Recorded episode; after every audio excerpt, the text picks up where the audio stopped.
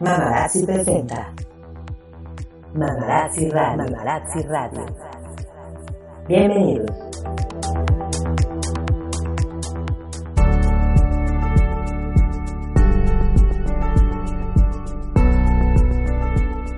Hola mamarazzis, ¿cómo están? Muy buenas tardes, bienvenidas a un episodio más de Mamarazzi Radio. Mi nombre es Audrey Arronis y estoy con mi compañera Suheira Su. Hola Audrey, ¿cómo estás? Muy bien, aquí con un montón de calor. La verdad sí, Creo estamos que en, toda- pleno... Bueno, todavía no entra el verano, ¿no? No, ya sí, desde Sí. el 21, ¿no? Ah, De por eso junio. digo. Desde el 21 de- No, y se siente con todo, está Sí. fuertísimo el calor, por lo menos aquí en Playa del Carmen. Creo que es general, ¿no? Inclusive a nivel mundial está, Está una ola fuerte. de calor fuertísima. Pero bueno, ya estamos aquí súper listas haciendo Mamarazzi Radio, los podcasts que ya estamos eh, pues acostumbradas a escuchar los martes. Y hoy vamos a tratar un tema súper interesante que nos va a ir contando nuestra invitada. Así es. Hoy vamos a hablar de, de, de un tema que, que muchas veces no sabemos cómo manejar y se llama, eh, y es de, eh, relacionado con las necesidades edu- educativas especiales. Y para eso tenemos a nuestra invitada el día de hoy que se llama Natalia Alioto. ¿Cómo estás Natalia? Bienvenida. Hola, muchas gracias por la invitación. Muy bien, muy contenta. Qué bueno. Natalia, platícanos un poquito. ¿Quién eres tú primero, eh, para empezar? Bueno, eh, yo soy argentina, claramente van a escuchar esta tonada un poquito rara. Eh, ¿De y qué ahí- provincia? ¿Cómo? ¿De qué provincia? De Buenos Aires. Ah, ok. Este, y allí a los 18 años comencé a estudiar primeramente con una carrera que se relaciona con la parte de discapacidad, pero con una rama hacia la sordera. Eh, y luego, por diferentes motivos laborales, me llevaron a, eh, a otra rama que es la discapacidad intelectual. Este, soy licenciada en educación especial y he trabajado en Argentina muchos años en la parte de escuelas de educación especial y luego básicamente en programas de inclusión escolar. Eh, ¿A qué se refiere eso? Es niños con alguna condición o discapacidad que este, van a las escuelas regulares y armamos programas para poder trabajar con ellos en estas escuelas. Claro, tan importante, ¿no? Porque muchas veces hay niños que no aprenden de la misma manera que los demás, ¿no?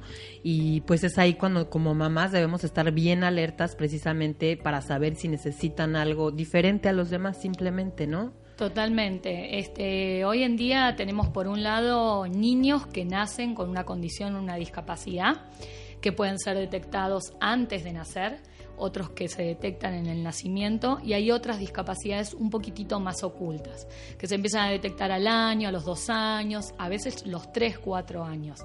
Eh, un poquito nosotros como profesionales apuntamos a que la detección tiene que ser temprana para poder ayudar obviamente mejor al niño y a la familia.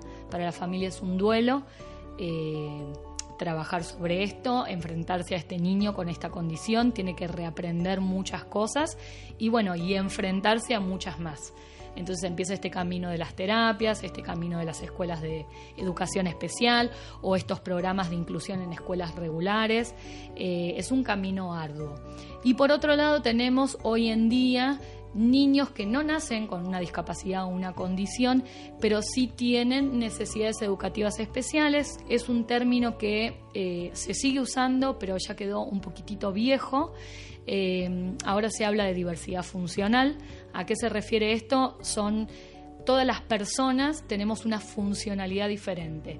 Todas las personas tenemos habilidades y tenemos dificultades. Y todas las personas, algo muy importante es que somos todos diferentes.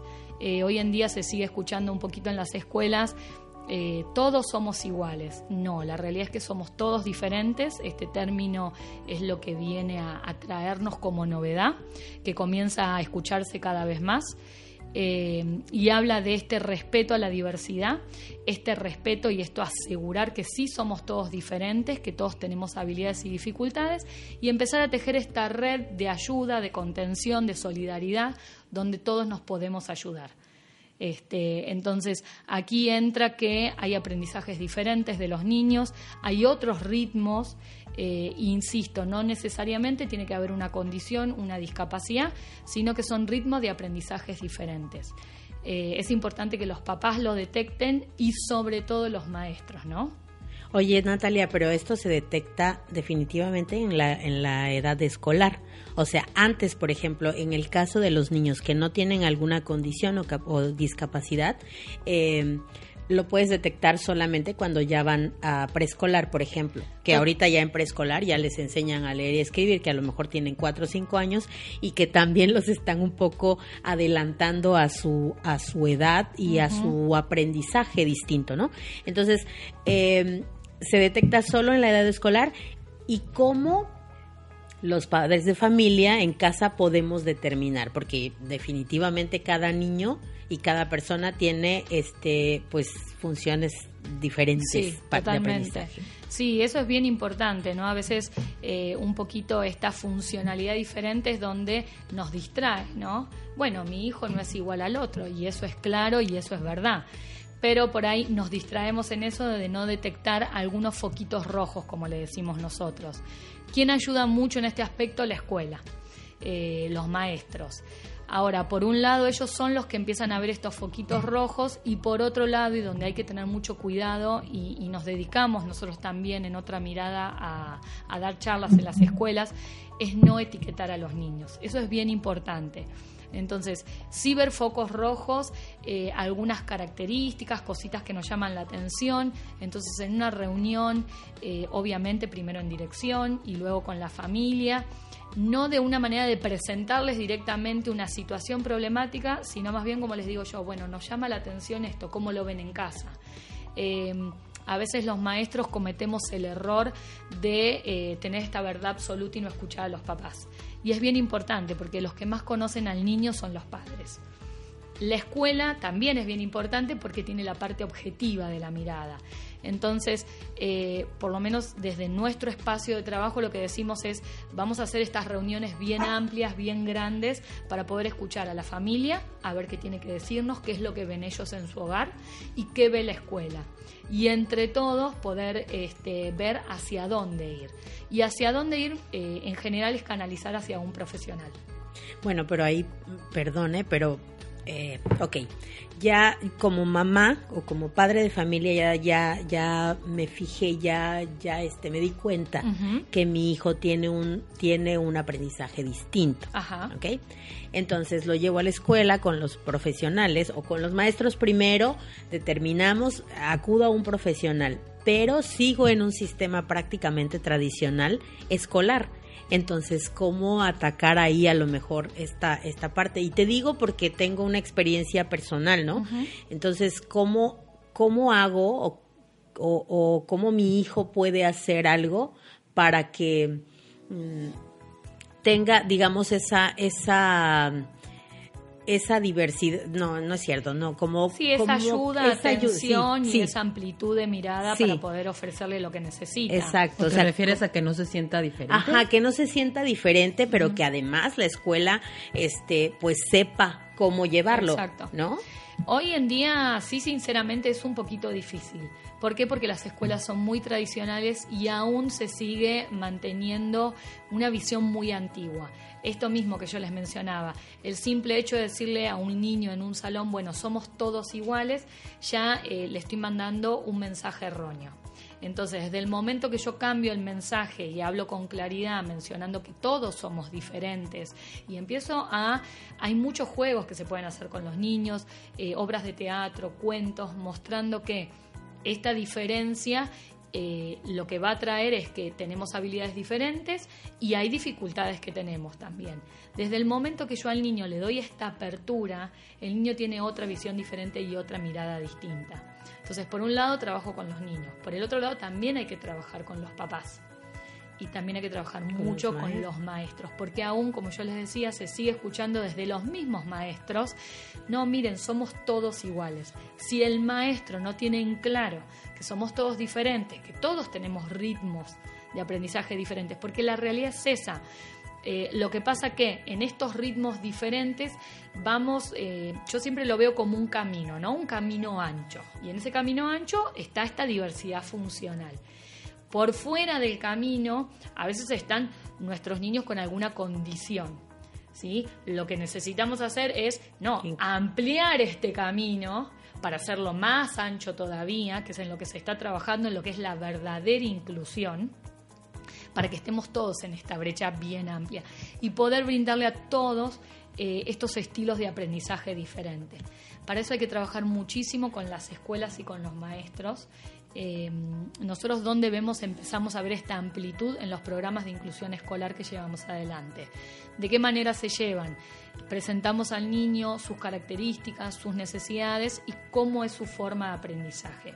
Y brindamos muchos materiales diferentes, lo que nosotros le decimos adecuaciones, escolares, en objetivos, en materiales, en tiempos porque a veces eh, eso es tan importante, decimos, bueno, el niño está inquieto, el niño no puede aprender, el niño tiene déficit de atención, el niño es hiperactivo. Quizás el niño se cansa más rápido Platica que otro. mucho. Sí, Platica claro. mucho, eh, se distrae con facilidad y por ahí no O nos las damos etiquetas cuenta- también, ¿no? Porque yo he escuchado que, ay, fulanita en el salón es así, o es como su mamá, o es como su papá. Entonces el niño ya está escuchando todo eso y entonces ya tiene como una, a lo mejor su personalidad está siendo como atacada por estereotipos y por etiquetas que, que le ponen alrededor. Totalmente, eh, digamos, vivimos en un mundo que etiquetamos todo el tiempo, eh, tenemos esa mala costumbre. Eh, lo que pasa es que las etiquetas son con una connotación negativa. Entonces yo puedo nombrar que un niño es inquieto, porque bueno, se está moviendo, es inquieto y no pasa nada. Bueno, pero todos los niños son inquietos, eh, ¿no? Exactamente. Pero a veces ese niño, siendo un poquito más inquieto que el resto, porque también está bien basarnos en un parámetro, ¿no? Eh, pero lo que tengo que ver es, bueno, quizás ese niño se cansa más rápido.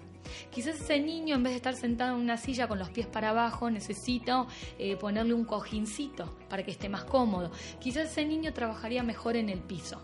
De ahí surge, como tú decías, esta tradicionalidad de la escuela. No, todos los niños tienen que estar sentados en una silla. Y callados. Exactamente. Y no pueden preguntar. Y no se pueden levantar hasta que no terminen la tarea. Y quizás el niño me está diciendo, dame un poquito menos de tarea y dame un tiempo en el medio. Entonces, nosotros logramos esto en los programas de inclusión escolar. Pero bueno, venimos con todo un bagaje perdón, de información y con un diagnóstico. Eso nos da como esta apertura del programa. Ahora, ¿a ¿qué aspiramos ahí? Cuando nosotros empezamos a trabajar con los maestros y con las escuelas, claro que vamos por nuestro niño, pero empezamos a encontrar maestros interesados. ¿Y si yo aplico esto con este otro niño que se mueve más y le doy este material? ¿Y si yo hago esto con este otro niño que lo veo más disperso? Y ahí es cuando a nosotros se nos empieza a iluminar un poco esta carita de decir, lo estamos consiguiendo. Estamos consiguiendo maestros más abiertos, estamos consiguiendo que los maestros tengan una mirada más amplia, eh, estamos consiguiendo que los maestros detecten que no todos aprenden de la misma manera y que si le brindo a este niño este otro material o esta otra forma, o le doy la indicación de otra manera, lo está logrando. Entonces ahí es cuando le decimos al maestro, bueno, el niño no tiene la dificultad, la dificultad es del adulto, que no supo ver antes realmente lo que necesitaba cada uno de nuestros niños. Y es que como maestra te lo digo, ¿no? Hay muchos maestros que realmente no tienen la vocación. O sea, que van y, e imparten una clase a la antigüita, ¿no? De te doy, esto es, el, esto es lo que te voy a dar, tienes que aprendértelo, memorizarlo y después te hago un examen. O sea, realmente hay muchos maestros que no se interesan por sus, por sus alumnos como personas, ¿no? Que es- creo que eso es la base.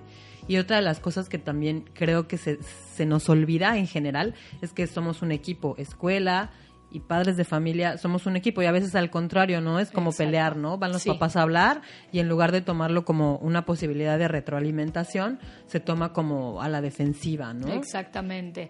Eh, por eso yo mencionaba, esto no es una pelea, sino los papás tienen una información muy importante y los maestros tienen otra, porque los puntos de vista son diferentes, lo que está mirando cada uno es diferente y obviamente la escuela es más objetiva. Su opinión no es ni mejor ni peor, es diferente. Por eso es bien importante nosotros, por ejemplo, como terapeutas, eh, cuando recibimos a un niño nuevo, ya sea que lo envía a la escuela o la familia se comunica, siempre decimos que vamos a rastrear la información por todos lados. En una reunión con los padres vamos a tener cierta información que la escuela no nos la puede dar porque no está viviendo todo el tiempo con este niño. Y luego desde el lado de la escuela recibimos otra información que complementa, eso es justamente lo que hace. Y aparte no se comportan igual en la escuela y en la casa, ¿no? Exactamente, definitivo. Exactamente. Entonces, nosotros necesitamos toda esa información para detectar cuál es la situación. Y nosotros trabajamos con las necesidades, tanto escolares, que son diferentes porque el comportamiento es diferente, con las necesidades familiares también, que son bien distintas. Oye, ¿y cuáles son las, digamos, las más frecuentes, las necesidades más frecuentes? Por ejemplo, yo, yo sé que existe el TDA, el autismo, pero obviamente pues, debe haber muchas más, ¿no? Totalmente. Eh, como condición y discapacidad, hace algunos años se empezó a detectar mucho el déficit de atención, fue como un boom explosivo, Eh, tenía que ver con esas etiquetas eh, que ponen algunas personas o en algunas escuelas se da, empezaban a ver a un niño inquieto o distraído y lo detectaban. ¿no? Eh, Es el- hiperactivo. Exactamente. Nosotros cuando eh, una escuela nos llama, unos papás nos mencionan, decimos, bueno, ¿quién dio el diagnóstico? No, la escuela. No, la escuela no puede diagnosticarlo. Nosotros en nuestro espacio, en otra mirada, tampoco lo podemos diagnosticar. Si bien somos profesionales, mi colega Viridiana es psicóloga, hay que ir primero a un neuropediatra. Entonces, ellos son los de, eh, encargados. Hay otras discapacidades, como el síndrome de Down también, que eh, este tipo de condición se detecta en el nacimiento o antes de nacer. Y hoy en día algo que está apareciendo muchísimo es el autismo. Niños en este espectro, que es bien difícil de detectar. Eh, las escuelas empiezan a ver ciertos rasgos, los papás también, estos foquitos rojos que, mencionábamos. Eh, de ahí cuando yo les decía, bueno, uno se basa ¿no? en estos parámetros perdón, de, de normalidad o regularidad para detectar estos foquitos rojos. Eh, el autismo, cada vez la proporción de niños con, con en este espectro es amplísimo. Eh, a veces detectamos uno por salón, estamos hablando de muchísimos niños. y bueno, lo que hay que hacer es mencionar foquitos rojos, papás, estuvimos viendo esto, ¿ustedes qué ven en casa? ¿Cuáles serían esos foquitos rojos en cuanto, por ejemplo, el autismo? Los focos rojos en ellos es, eh, los niños se los ve jugando más solitos, no hay tanto contacto visual, este, uno los llama por su nombre y ellos no se dan vuelta. eh, pero bueno, insisto, hay que tener mucho cuidado. Uno por ver estos focos rojos no va a decir tiene autismo. Son niños que sensorialmente tienen una gran desorganización, entonces por ahí no aceptan cierto tipo de, materiales. Son los famosos niños, lamentablemente, que uno los ve por la calle o en el supermercado y uno dice, "Ah, qué terrible berrinche que le está haciendo a la mamá. Eh, es una línea muy fina entre un berrinche y una crisis en un niño con autismo. Entonces por eso hay que tener muchísimo cuidado este, en el momento en que se menciona. Sí está muy bien que estemos todos atentos, porque a lo que yo les mencionaba hace un ratito, son condiciones muy difíciles de detectar y cuanto más rápido se detecten, eh, vamos a poder trabajar mejor con la familia y con el niño pero hay que tener muchísimo cuidado en el momento de mencionar a, a la familia, sobre todo porque son temas muy delicados. ¿Y como a qué edad se, se empiezan a presentar estas características?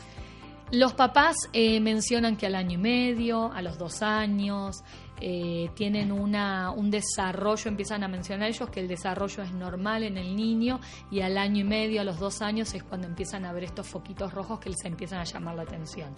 En algunos casos son los papás solitos y en otros niños que empiezan a ir a guardería a temprana edad y demás, quizás las escuelas también eh, comienzan a mencionar estas características. Y es que hay diferentes tipos como niveles o porque es un espectro súper amplio. ¿no? De ahí es que es muy difícil trabajar con, con ellos, eh, digo, no por el niño en sí, sino porque hay que estar muy preparado, muy capacitado. Eh, se habla de un espectro que es enorme, es amplio, con características que si bien hay algunas características comunes, eh, luego estas características se van perdiendo. ¿En qué sentido?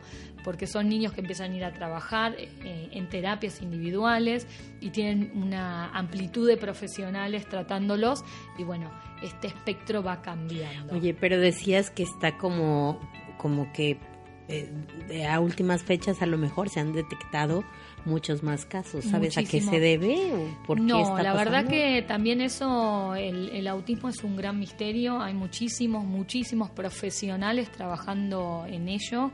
Eh, aún no se sabe la causa, se siguen hablando de diferentes causas que podrían ser y no se terminan por decir si al 100% puede ser esto. Eh, la verdad que sí es una cifra que alarma mucho eh, y hay que estar muy preparados, sobre todo las escuelas.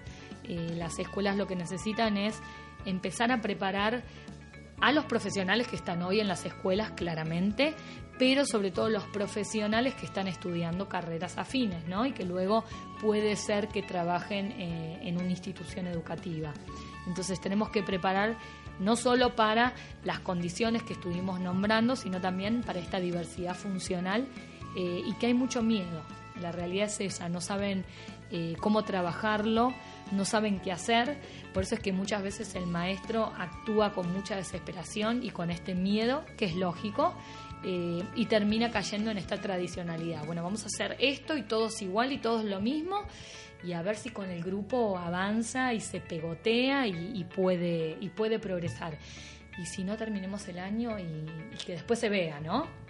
Entonces sí es bien importante hoy en día trabajar mucho con los futuros maestros y con los maestros actuales, claramente. Imagínate si, si es este, si hay diversidad funcional o de aprendizaje en personas, digamos, entre comillas, normales o que no tienen una condición, ¿no?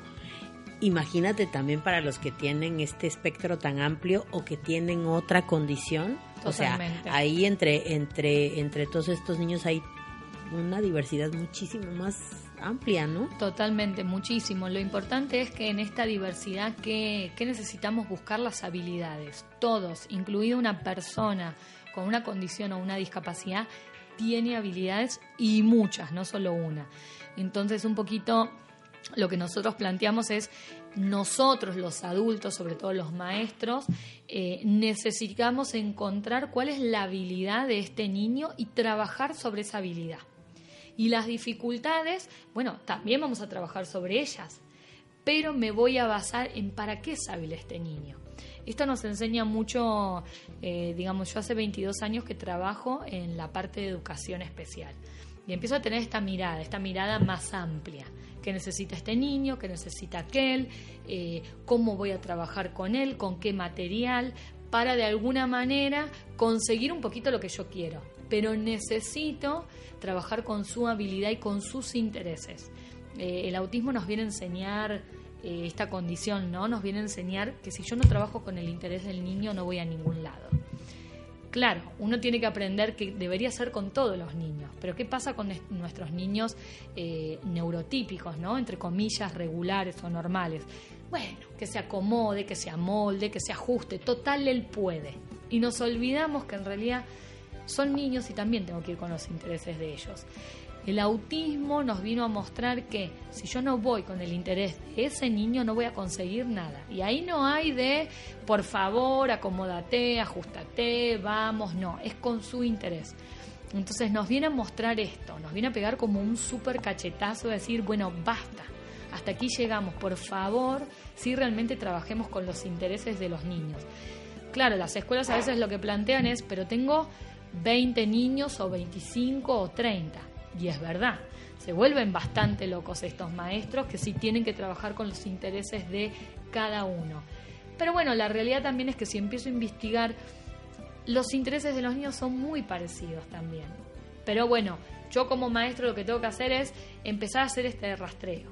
Entonces a veces lo que les digo a los maestros es qué hacer los primeros días de clases, ¿no? Bueno, vamos a darnos esta tarea que de ninguna manera es pérdida de tiempo en investigar cuáles son tus gustos, cuáles son las cosas que no te gustan, cuáles son las cosas que te molestan, eh, toda esta parte emocional que está totalmente perdida y es tan importante. Si yo no parto de gustos, intereses y trabajando con las emociones con los niños, no voy a poder avanzar en nada.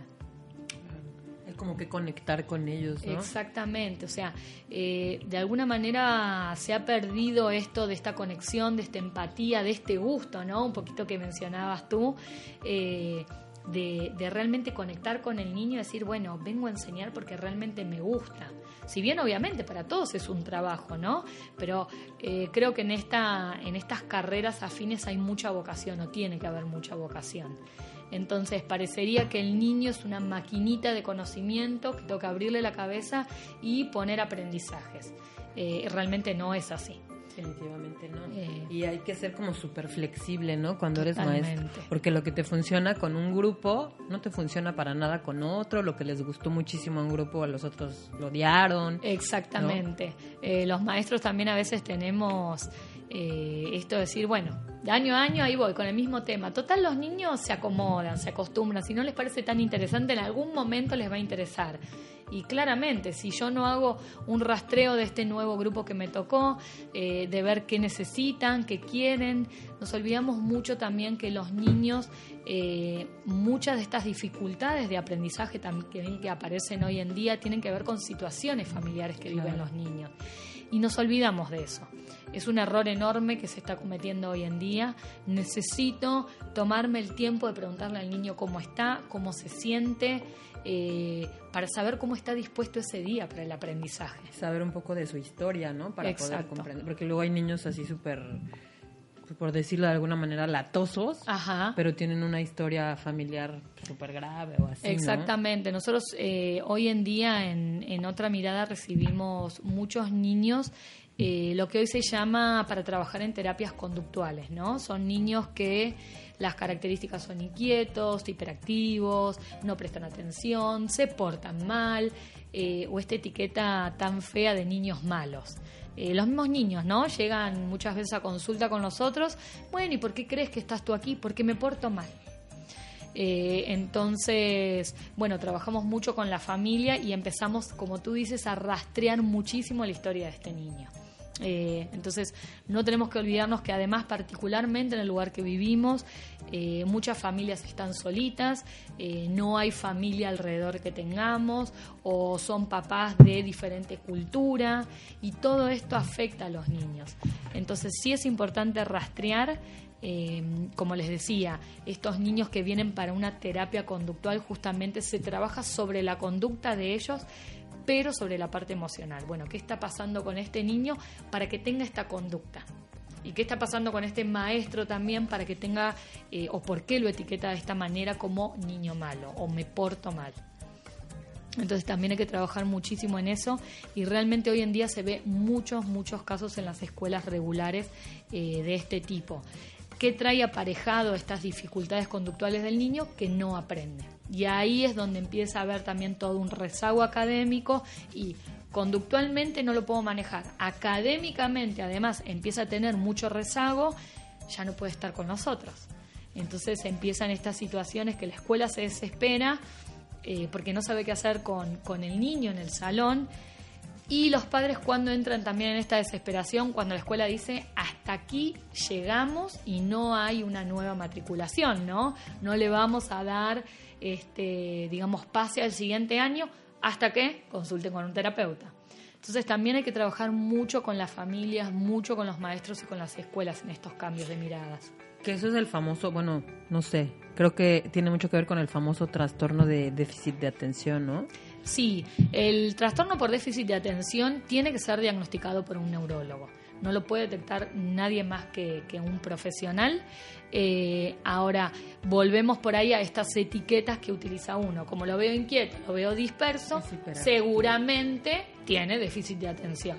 Oye, pero bueno, yo ahorita escuchándote, yo me imagino, en las escuelas particulares a lo mejor hay un poquito más de, de oportunidad, tal vez, de llevar al niño con un terapeuta. También en las, en la, en el caso de las escuelas eh, de gobierno, digamos, pero es un poquito más difícil. A lo mejor eh, las condiciones económicas no son las, no son las mismas. No tienes el tiempo, tal vez, para llevar al niño. O sea, se convierte en un problema eh, total y en un círculo prácticamente, ¿no? Entonces, ¿cómo llevar todo esto que esta, esta este, perspectiva amplia, como, como tú le llamas, realmente al sistema educativo eh, público? Sí, es muy difícil. El primer paso que, que se empezó a dar ahora es eh, la SEP cambia un, un, poco, hay una reforma educativa que comienza a darse, se empieza a hablar sobre la inclusión.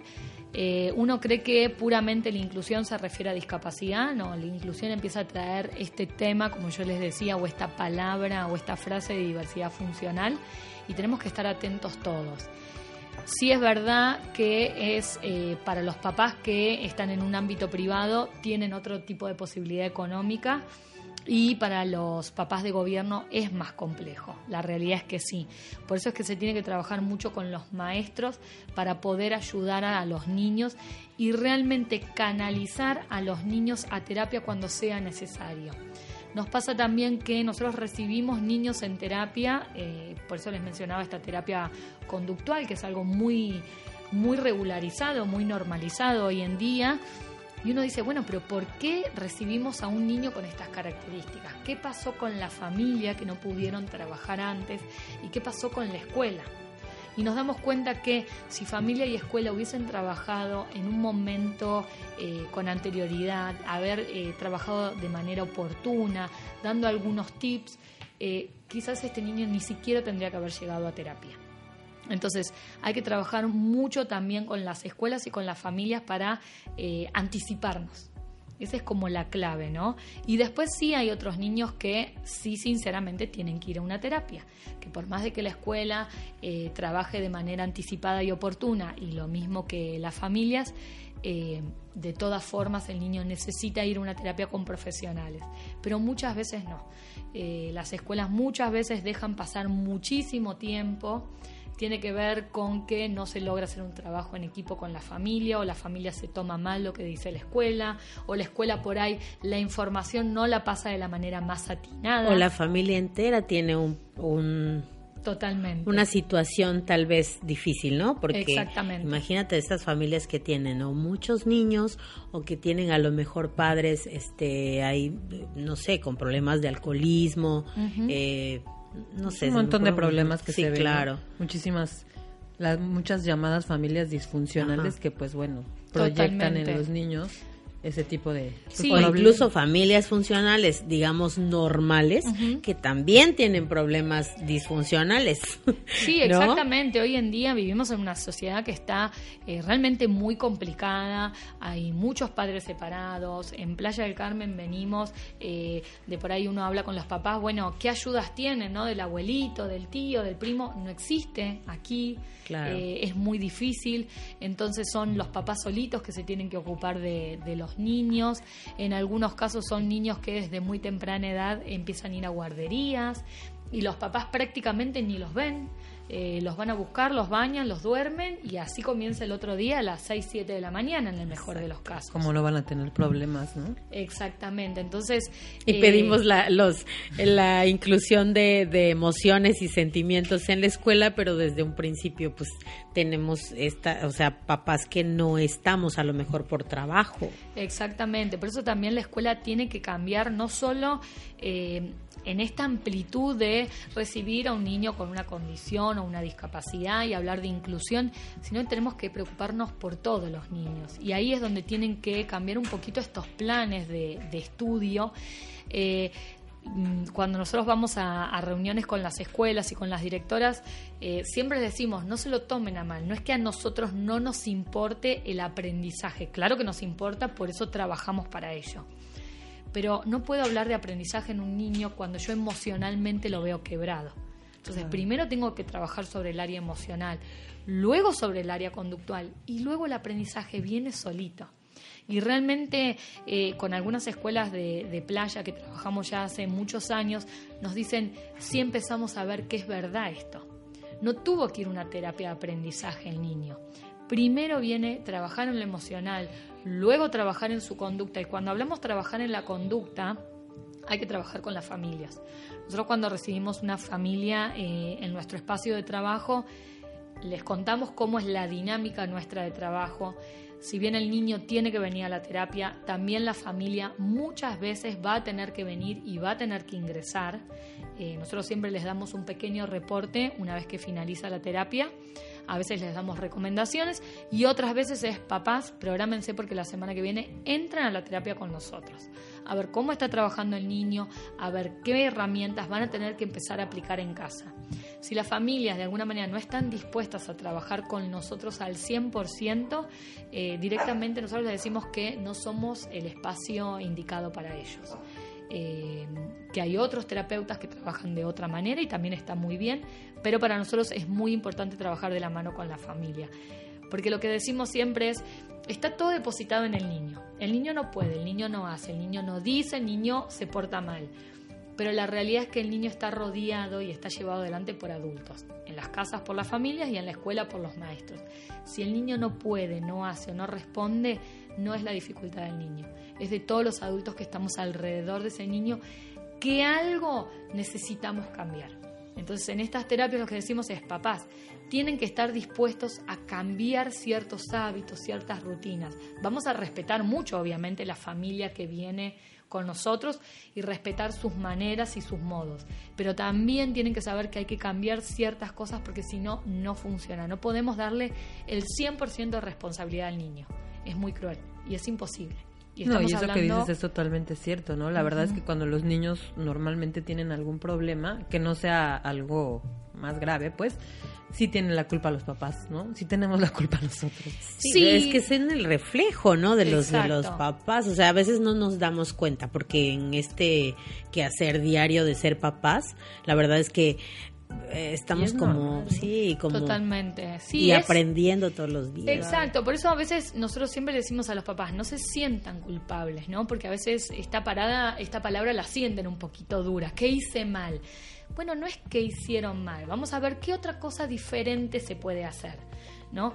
Eh, con los papás nosotros trabajamos mucho de ahí que surge, ¿no? En, en el centro este, este nombre, otra mirada no vamos a decirles que hicieron mal, porque no es que hicieron algo mal, o sea, lo que hicieron lo hicieron con amor pensando que era lo mejor para su hijo. Bueno, vamos a ver otras formas diferentes, otra mirada distinta de ver a su hijo y qué cosas necesitan ustedes como familia, pero porque sobre todo me lo está marcando el niño, que está necesitando otra manera de rutinas, de hábitos, de crianzas, de modelos, eh, pero trabajar juntos en esto.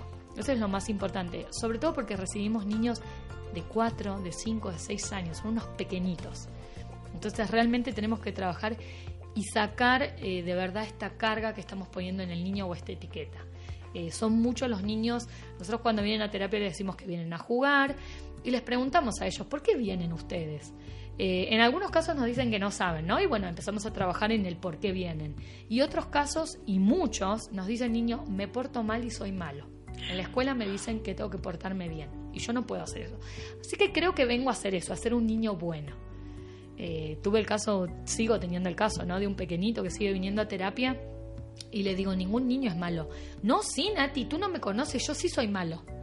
Entonces, eh, imagínense. Ay, no, qué fuerte. Exactamente. En tu vida futura, inclusive. Exactamente. Entonces, sí es muy, es muy difícil para nosotros trabajar con ese niño eh, para cambiar esta mentalidad, esta mirada que tiene él.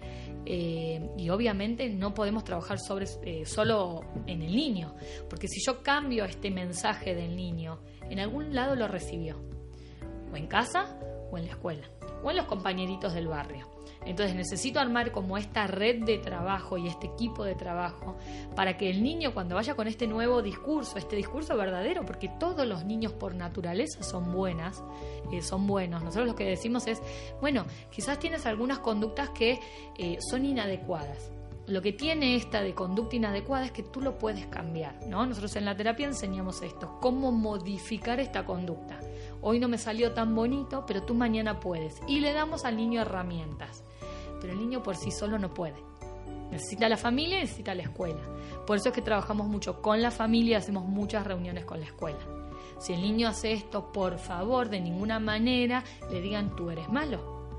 Vamos a usar otro tipo de palabras. Y si sucede otra vez que aparece esta conducta inadecuada, por favor usen estas herramientas para trabajar con el niño. Y lo mismo con la familia. Esa es la única manera que realmente vamos a poder cambiar al niño en este mensaje que estuvo recibiendo eh, y a los adultos. Ok. Natalia, ¿dónde pueden contactarte las mamarazzis y los paparazzis? Eh, bueno, nuestro espacio se llama Otra Mirada, en el Facebook pueden encontrarlo. Este, por suerte los papás nos han dado la, apertura y la autorización de subir muchos, muchos videos, muchas fotos y pueden ver el trabajo que hacemos allí. Este, mi número particular, ¿puedo darlo? Claro. 984-116-6772. Pueden contactarme. Este, allí trabajo en mi espacio con mi colega que se llama Viridiana Salazar. Ella es psicóloga. Y en nuestro espacio a lo que nos dedicamos es dar terapias individuales y grupales a los niños, sea terapia conductual o cognitiva conductual. Este, rapidito, una terapia cognitiva se refiere a terapias de aprendizaje. Eh, y trabajamos en programas de inclusión escolar. Si algún papá este, tiene algún niño con una condición o una discapacidad, nosotros trabajamos con las escuelas privadas llevando estos programas eh, a través de pláticas, de charlas y acompañando al niño eh, en el área, en el ámbito educativo. No todo el tiempo, algunos niños sí necesitan un acompañamiento de un maestro integrador, decimos nosotros, comúnmente llamado aquí sombra, eh, bueno, nosotros un poquito dejamos de usar, ese término, sino decimos un profesional que lo acompañe y llevamos adelante este programa a través de adecuaciones de objetivos, de contenidos, de actividades, de tiempos de trabajo. Cuando son niños más grandes hacemos adecuaciones de libros tan importantes. Perfecto. Así que cualquier duda también que puedan tener, eh, las mamás, los papás pueden llamarnos sin ningún problema. Eh, a veces los papás están un poquito desorientados en este camino que es un poquito difícil o reciben este, algunas noticias de la escuela y dicen, bueno, ¿y ahora hacia dónde vamos? Eh, nos pueden llamar, pueden consultarnos y como les decimos, nosotros tratamos de guiarlos.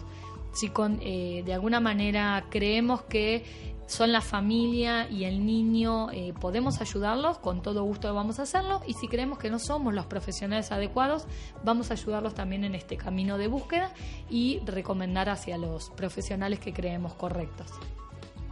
Pues muchísimas gracias Natalia, una gracias muy enriquecedora. Gracias Mamarazzis por escucharnos. Gracias. Gracias Audrey. Gracias Natalia. No, por favor, gracias a ustedes por, por la apertura y por el interés.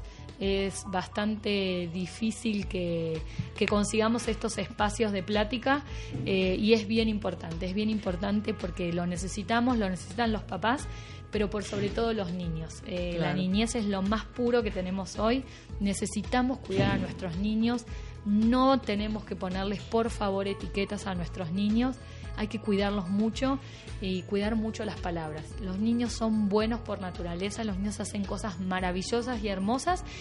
Son inquietos, claro, porque son niños. Eh, y si detectamos ciertas cositas, no los etiquetemos. Eh, estos foquitos rojos, como los llamamos nosotros, anotémoslos, tengámoslos en cuenta, platiquémoslos con la familia, con las directoras, para poder ayudarlos, no para etiquetarlos. Mejor voltemos a vernos a nosotros mismos para ver qué es lo que pasa por ahí primero, ¿no? Totalmente, sí. Totalmente. Pues Muchas gracias. ¿eh? la verdad, un gusto. Gracias. Nos vemos. Más bien, nos escuchamos. Chao.